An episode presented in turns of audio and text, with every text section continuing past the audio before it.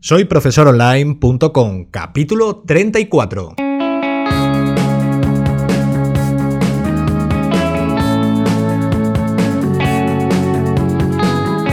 Bienvenidos al episodio número 34 del podcast para cualquier persona que desee compartir sus conocimientos y emprender en Internet al mismo tiempo, ganándose la vida con sus propios alumnos virtuales. Ya lo sabéis, mi nombre es Héctor Abril y hoy toca hablar de aspectos legales y cómo nos afecta a los profesores que trabajamos con alumnos virtuales.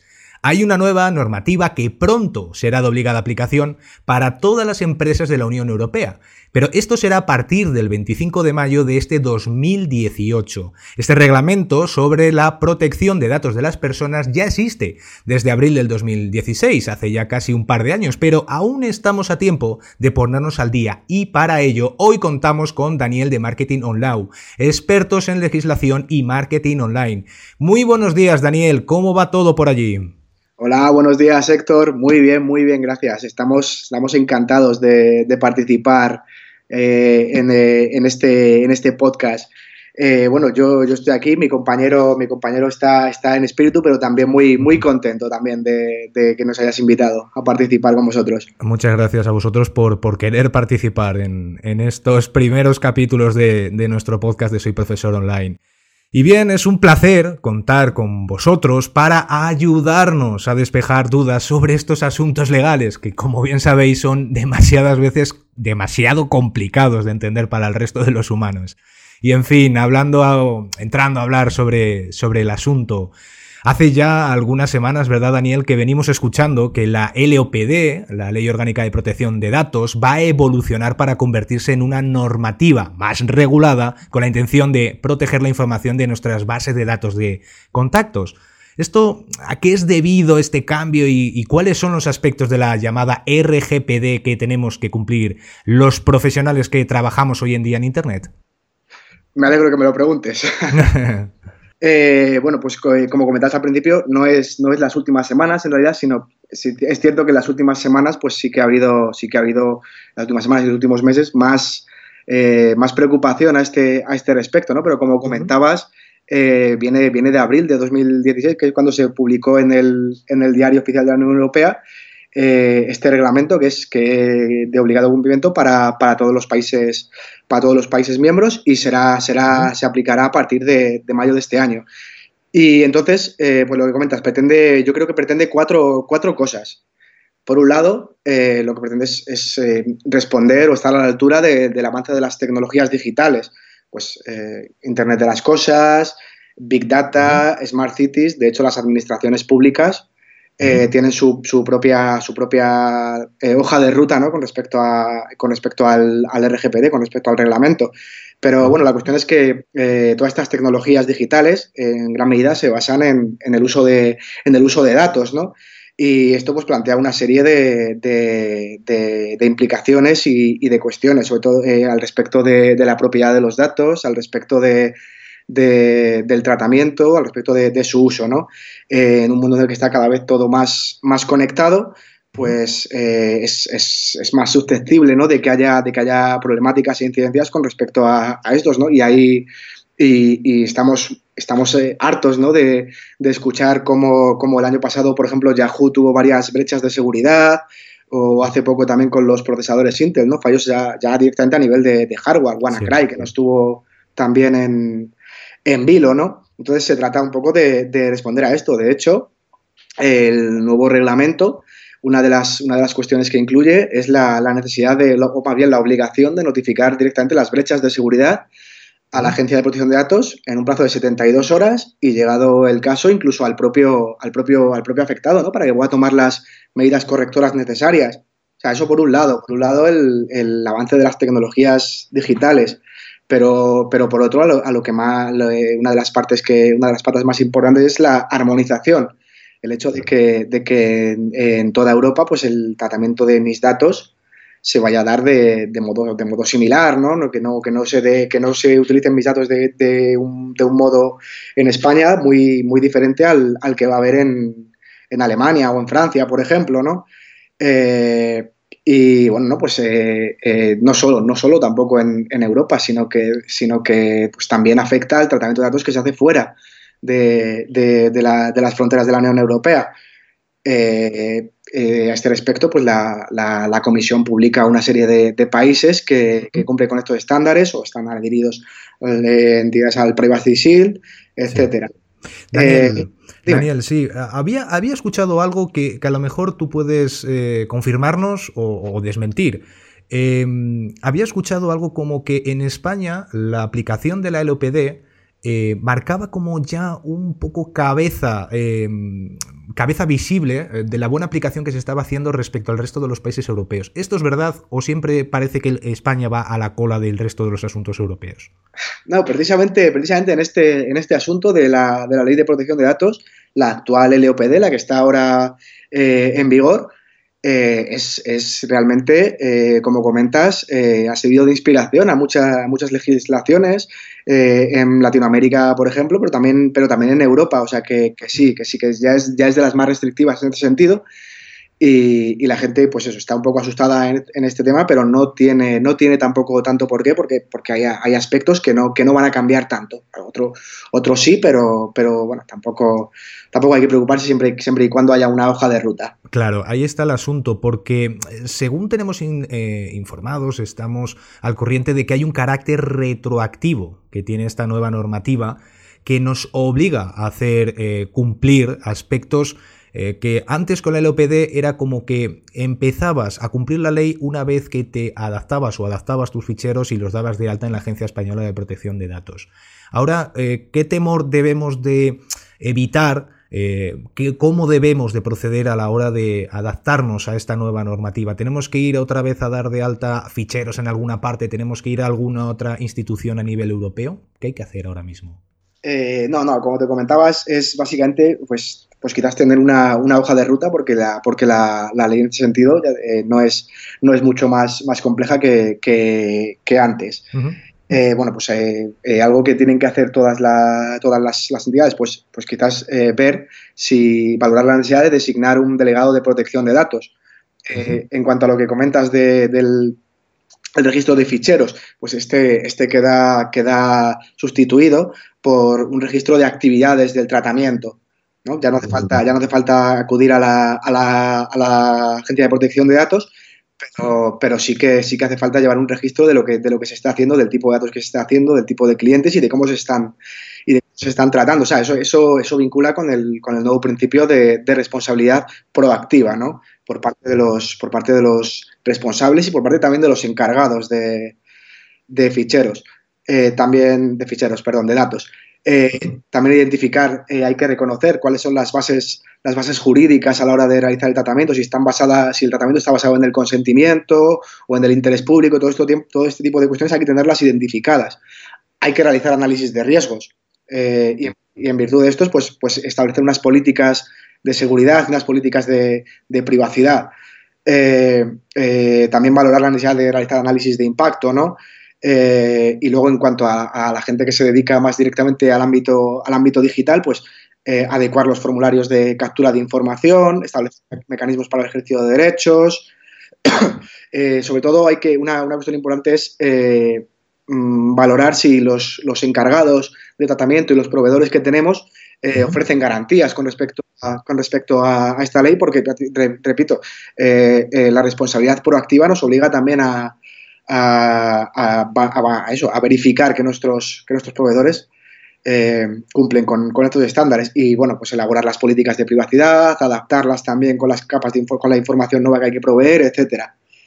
Y, perdón, sí, comentabas también al respecto de, del, carácter retroactivo. Eso es. Que puede tener, que puede tener esta ley. Eh, bueno, aquí hay, hay algo de confusión al respecto de, este, ese tema, porque claro, por, un lado sí que hay, sí que hay retroactividad, pero eh, bueno, claro, porque nos obliga a revisar los consentimientos que se, que se han obtenido, ¿no? Eh, elimina los consentimientos tácitos y bueno, pero la cuestión es que, eh, por otro lado, lo, que, lo, que, lo que mantiene la, propia, la propia Agencia de Protección de Datos al respecto es que, es que no hay retroactividad, porque de lo que se trata es que mm, los eh, tratamientos anteriores y los consentimientos anteriores siguen siendo válidos, pero, pero una vez se aplique la ley, no puedes estar eh, tratando esos datos con respecto al consentimiento anterior. Sí.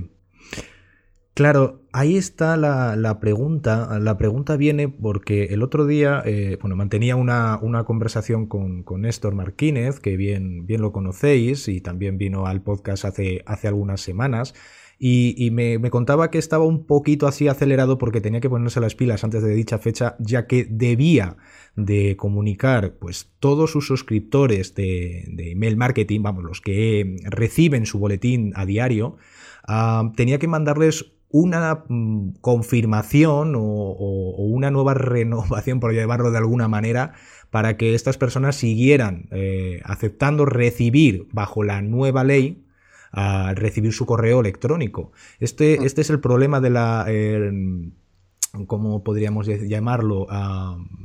retroactividad que, tiene el, cumplir esta, esta ley, esta nueva normativa. Eh, exactamente, sí, sí, es el, es el mayor problema, pues supone, va a suponer la, pérdida en algunos casos de, de, algunos, de algunos suscriptores. Ya lo discutimos también nosotros, nosotros con, con Néstor eh, este tema y, y, bueno, pues eh, quizás, va, quizás va, a ser, va a ser problemático en cierto sentido, pero por otro lado también, también Néstor habla, habla del marketing de repulsión ¿no? y de, y de Mm, bueno, pues eh, hacer esta, esta segmentación y ofrecer un, un, contenido de, más valor, más, más, eh, más segmentado ¿no? con, respecto, con respecto al target. Eh, entonces sí, sí, va, va, va, a suponer un problema, pero también puede suponer pues, una, una, una, gran ventaja con respecto a la confianza, a la confianza que establezcas con tus, con tus clientes. ¿Y a qué nos exponemos en caso de no cumplir este nuevo reglamento? ¿Cuáles son, bueno, pues ya sabes, esas multas que podríamos considerar? Claro, eh, a, este, a este respecto, pues la, ley de, protección de datos, eh, la ley de protección de datos, el reglamento deja, a, los, a los distintos a, las autoridades de protección de distintos de los distintos países la posibilidad de, establecer las sanciones económicas y las medidas correctoras, ¿no? Bueno, en cualquier caso, eh, que la gente no tenga miedo, porque, porque no, no, van, no van a empezar poniendo multas millonarias a la gente, ¿no? Van, pues van a, van a poder, la, Agencia de Protección de Datos también es consciente, ¿no? De, todo este tema, ¿no? Y pueden, pueden advertir a, a los responsables, pueden apercibirles, pueden ordenarles, llegado el caso de que atiendan a, las solicitudes o que, o que se ajusten a las disposiciones del reglamento. Eh, en, cuanto, en cuanto a las sanciones, pues eh, la nueva ley elimina elimina los, las, clasificaciones tipificadas en niveles eh, y ahora pues se dependen directamente de, los artículos del reglamento que, contengan. Las, sanciones más bajas eh, van a, pueden, pueden, llegar a alcanzar los, los 10 millones. Vaya. Y, o el 2% del, del, volumen de negocio. el, del volumen de negocio total y bueno, pues afectan a, la falta de implementación de, de medidas de seguridad, eh, la falta de, consentimiento paterno en el caso de que, de que, sea requerido, el no designar un delegado de protección de datos, etc. en función de en función de las, de las categorías, de los elementos del, reglamento que no se que no se sigan, que no se lleven a cabo. Y en cuanto a, a, las, a las, de mayor cuantía, pues, pues 20 eh, millones pueden alcanzar o un 4% del, del volumen de negocio. Pues eh, afectan. Sí, sí. Es mucho, ¿eh? Es mucho dinero. Es, es, bastante, es bastante. Ya digo, no hay, no hay tampoco tanto, tanto que preocuparse porque es un, es un puede, pueden alcanzar esto, estos, estos asuntos. Eh, pero, pero ya te digo que, lo, más, lo más probable, sobre todo al principio, es que, es que, es que tiendan hacia, hacia, pues, hacia, unas, hacia advertencias, hacia, hacia imponer o hacia obligar a que, a que nos ajustemos a todas estas esta legalidad. Ya digo normal. Mira, me gustaría ah, mm, ver un caso práctico que se me estaba ocurriendo según me estabas comentando algunos de los consentimientos tácitos. Eh, respecto, por ejemplo, a, la legislación sobre las eh, páginas web, blogs y demás, donde tenemos, por ejemplo, el caso del típico formulario de contacto, en el cual eh, recogemos datos del tipo, pues, un nombre, un email, un teléfono, a lo mejor, y pues un, texto, una consulta. hasta ahora, hasta ahora, mm, según yo tenía el, conocimiento, eh, se podía poner un, bueno, un pequeño punto, un pequeño epígrafe donde eh, se indicaba que implícitamente al enviar los datos del formulario se aceptaban las condiciones de y habitualmente se acompañaba de un enlace con todas las cláusulas de, eh, en materia de protección de datos. Ahora mismo deberíamos de sustituir a mejor esa confirmación implícita por algo que eh, explícitamente haya que marcar una casilla donde diga, sí, yo quiero, y si no marco la casilla, es inviable sustituirlo por otro, otro método menos intrusivo, porque muchas veces lo que buscamos es eh, automatizar o evitar que el usuario dé más pasos y, bueno, pues a lo mejor vamos a ese tipo de técnicas. Ahora habría que regularlo de una manera un poquito más exigente. Claro, claro. Eh, lo que se suele buscar es, es lo que comentas, es facilitar las acciones del usuario para, que todo sea mucho más fluido y, no, se, y no se quede por el camino, ¿no?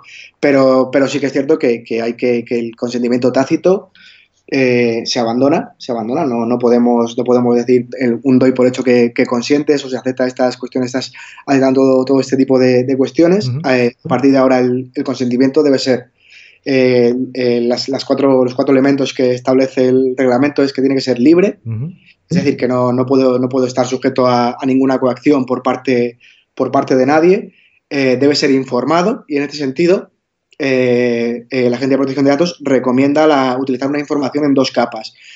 con, con una, una, una, suerte de política de privacidad en la que se identifiquen los, los, fines del tratamiento, eh, la base jurídica, si se planean cesiones, etcétera, y luego ya sí que se le puede, sí que se le puede enviar a la, a la política de privacidad. El consentimiento debe ser específico también, o sea, debemos aceptar los, eh, los fines específicos. Eh, un caso concreto, por ejemplo, y me, perdón, la construcción de un lead magnet.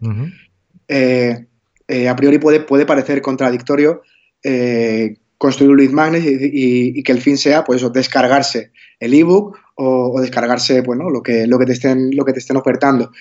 Pero, pero bueno, es posible, es posible agrupar eh, este, este consentimiento para descargar el ebook con, con la posibilidad de suscribirse a una newsletter. O sea, sí que es, sí que es posible eh, aunar ciertos, ciertos mm, objetivos, tal vez. Exactamente, exactamente. Eh, pero bueno, hay que, hay que evitar la generalidad y, declarar los fines que para, para, los que se va a usar. Y, bueno, debe ser inequívoco. Y por lo tanto hay que poner, hay que poner, hay que poner un checkbox y hay que aceptar eh, mediante, mediante un clic la política de privacidad. Y por supuesto habrá que eh, volver a reescribir todos los textos legales que, utilizamos eh, a día de hoy en nuestras páginas web, tiendas de comercio electrónico y en fin, me imagino que todo habrá que ahora supeditarlo a, la nueva normativa, ese nuevo reglamento que, tenemos ahora a las puertas ya, ¿no? En el 28 de mayo. Claro, sí, a partir de ahora hay que, hay que, hay que revisar todas estas políticas y añadir pues, pues, eh, información al respecto de, los datos del delegado de protección de datos en el caso de que lo haya, lo que comentaba, la base jurídica, eh, plazos de conservación de, los datos en función del tipo de datos y de, y de los fines para los que se vayan a utilizar, si se, si se, si se utilizan decisiones automatizadas o para elaborar perfiles, si se planean cesiones o transferencias a terceros países. Eh, etcétera. Y, pero sobre todo, sobre todo eh, a este respecto, eh, lo más interesante a, reseñar es la, necesidad de, de, nuevo, volviendo al, al, tema de la responsabilidad proactiva, el hecho de, que la carga de la, de la prueba recae sobre, sobre, el, sobre el responsable, ¿no? Y, tiene que, bueno, pues hay que, hay que ser capaces de verificar que, esta gente ha dado su aceptación de, todo, de todo, siguiendo todos estos criterios, ¿no? Pues para eso te valdrían, pues eso, los, los logs de aceptación, eh, grabación de una llamada, ¿no? Por ejemplo, si se hace, si se hace a través de, del teléfono, etcétera. Ya. Perfecto, perfecto, perfecto. Nos queda más claro. Lo único que sí me gustaría es que hagamos otra entrevista en el futuro y que veamos casos prácticos del día a día de sobre todo al público al que nos dirigimos, que son formadores que están intentando eh, crear un proyecto en Internet y que obviamente a su nivel tienen que ir cuidando el cumplimiento de este, de este nuevo reglamento y me gustaría que, pudiéramos contar con vosotros en, futuros podcasts, si a vosotros os parece bien, por supuesto. Por supuesto, más que dispuestos, eh, un tema tan, tan interesante, ¿no? Precisamente como, como, la, como la formación, que, también, claro, claro que, claro que tiene su, su implicación el, el, reglamento sobre, sobre este tema. Perfecto, pues para finalizar, eh, Daniel, contarnos a qué os dedicáis, eh, qué hacéis por otros emprendedores digitales y cómo vamos a poderos localizar en Internet para trasladaros todas nuestras dudas. Por supuesto. Eh, nosotros pues somos Marketing, marketing On Law. pues somos una agencia, una agencia de marketing digital, por un lado, especializada en, marketing para, para, juristas y marketing para abogados. En este sentido, pues lo que bueno, nos hemos, nos hemos enfocado, enfocado a este tema, pues porque hemos, de, hemos, hemos llegado a la conclusión de que esta tendencia hacia la personalización que permite precisamente los datos, eh, en realidad, eh, la manera de ofrecer el valor añadido es hacer algo, hacer algo, algo que el cliente diga, es que esto está hecho para mí, ¿no? Entonces, he decidido que, esto se basa en la, especialización. Hicimos el, proyecto cuando nos conocimos David y yo en el máster y nos gustó y seguimos para adelante. Y por otro lado, nos, nos dedicamos a, a, ofrecer pues, servicios de gestión de bases de datos y adecuación de, eh, de las páginas web y de los negocios a, la legalidad vigente. En este caso, pues habría que, habría que adaptarse al, reglamento, ¿no? Eh, pues eh, también últimamente estamos ofreciendo también el, servicio de delegado de protección de datos y bueno, es un poco, es un poco a lo que nos dedicamos. Perfecto. ¿Cuál sería vuestra página web, redes sociales? Nuestra página web es marketingonlaw.es, donde la gente bueno, puede, puede, puede seguirnos y puede ver eh, toda, esta información, todo esto a lo, que, a lo que nos dedicamos. La gente puede eh, eh, echar un vistazo también al, al programa de afiliados, ¿no? donde, donde pueden, bueno, pues pueden echarnos una manilla y, nosotros a ellos ofrecer un, un, producto, un producto y un servicio más completo, más 160 y luego, pues las redes sociales nos pueden encontrar en Facebook, nos pueden encontrar en LinkedIn, Twitter Instagram. En todas partes, principalmente, ¿verdad? Pues muy bien, Daniel, tomamos muy buena nota de todo ello. Muchas gracias por participar en el capítulo de hoy y esperamos poder volver a contar con vosotros en, futuros podcasts. Desde luego, a vuestra disposición quedamos, Héctor. Hasta siempre, Daniel. Y con todo esto, llegamos al final del capítulo de hoy. Para el próximo, eh, volvemos a la monetización. Si el capítulo de que hablamos de Cubis os gustó, el que tenemos preparados también os va a encantar. Hablaremos de lo bueno y de lo malo de otro marketplace para anunciantes y redactores. Y como siempre, os queremos tener a todos con las orejas bien, bien pegadas al siguiente capítulo. Gracias a todo lo que nos escucháis por vuestros comentarios, recomendaciones en iTunes y me gusta en iVoox. Recordad que nos podéis escribir desde el formulario de contacto en soyprofesoronline.com. Nos escuchamos ya en el próximo capítulo. Hasta entonces, un enorme saludo. Adiós.